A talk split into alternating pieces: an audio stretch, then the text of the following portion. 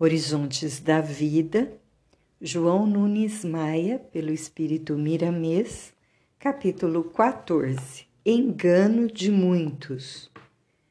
Apoiei-me no Cristo para escrever e não quero mais sair da sua sombra benfeitora, assinalando cada vez mais a minha fidelidade ao seu exemplo de luz. Confiro todos os dias a minha honestidade aos meus compromissos e quando passo a esquecer o prometido, volto começando de novo os trabalhos com mais intensidade, de modo que o amor fecunde todos os meus esforços. Não estendamos os braços ao engano, o que os faz sofrer. Se já estamos acolhidos na doutrina dos Espíritos, por que esquecê-la? No seu seio, Jesus renasce, fulgurante e feliz, fazendo reviver todos os seus pensamentos, e ainda mais, as páginas enviadas do além dizem aos homens o que não foi registrado pelos apóstolos e estão gravadas no éter cósmico, de maneira que a sua leitura está à disposição para quem sabe ler no livro da vida, onde Deus escreve pelas mãos das suas leis naturais e eternas. O engano de muitos é pensar que enganam a Deus escondendo-se atrás da porta, pensando e fazendo acusações aos outros, alimentando paixões inferiores que destroem sua própria paz. Quanto mais se tenta esconder de Deus, mais se mostram as intenções, senão os feitos. Quando a alma descobre essa verdade, começa a lutar não com o mundo exterior, mas dentro de si, batalhando permanentemente. Enfraquecer-se é entregar-se ao desânimo, que se mostra um carro lento na subida. O vencido sofre mais e o vencedor não tem tempo de pensar nas influências dos outros. Compreende os outros pelo que eles são e faz o melhor em favor dos que te perseguem e caluniam.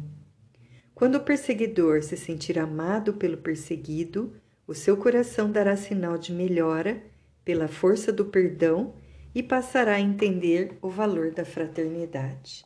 Jesus espera pelas nossas decisões, porque fomos feitos para a luz do bem.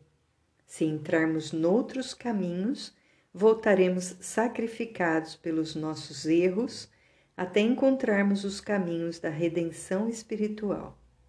Certifiquemo-nos de que a nossa vida jamais saia da vida de Deus, na qual recebemos todo o amparo e toda a felicidade.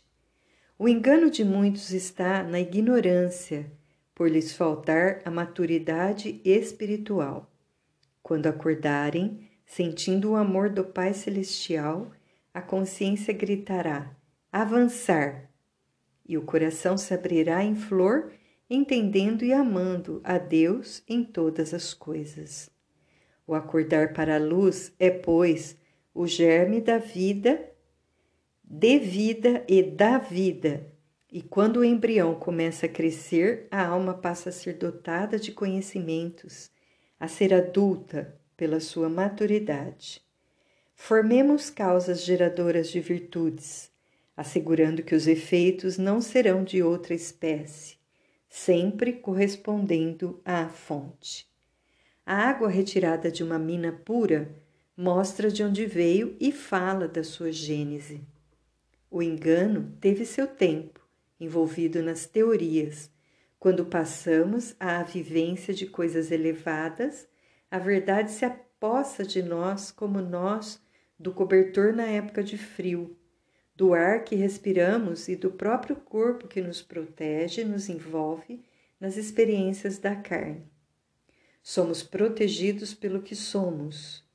O boi que sai do trilho que o vaqueiro determinou é perseguido pelo ferrão. Devemos avaliar todos os dias a vida que levamos e somar os efeitos esperando o resultado dado pela consciência sem contrariá-la. A humanidade se encontra na chocadeira da terra que espera seu novo nascimento. Não somos todos da mesma época, mas todos deveremos nascer, e quando deparamos com a luz do dia, não desejaremos voltar para as trevas onde nos encontrávamos. Estima essa conversa e sai da escuridão, porque já estás gerado. Abra os olhos e vem para a luta, que o céu não se encontra longe da tua vida. Comunguemos juntos e façamos o melhor para que esse melhor nos atenda e viva pela vida eterna. Todo engano é passageiro e todo acerto tem raízes na eternidade. Quando o perseguidor se sentir amado pelo perseguido, o seu coração dará sinal de melhora pela força do perdão e passará a entender o valor da fraternidade.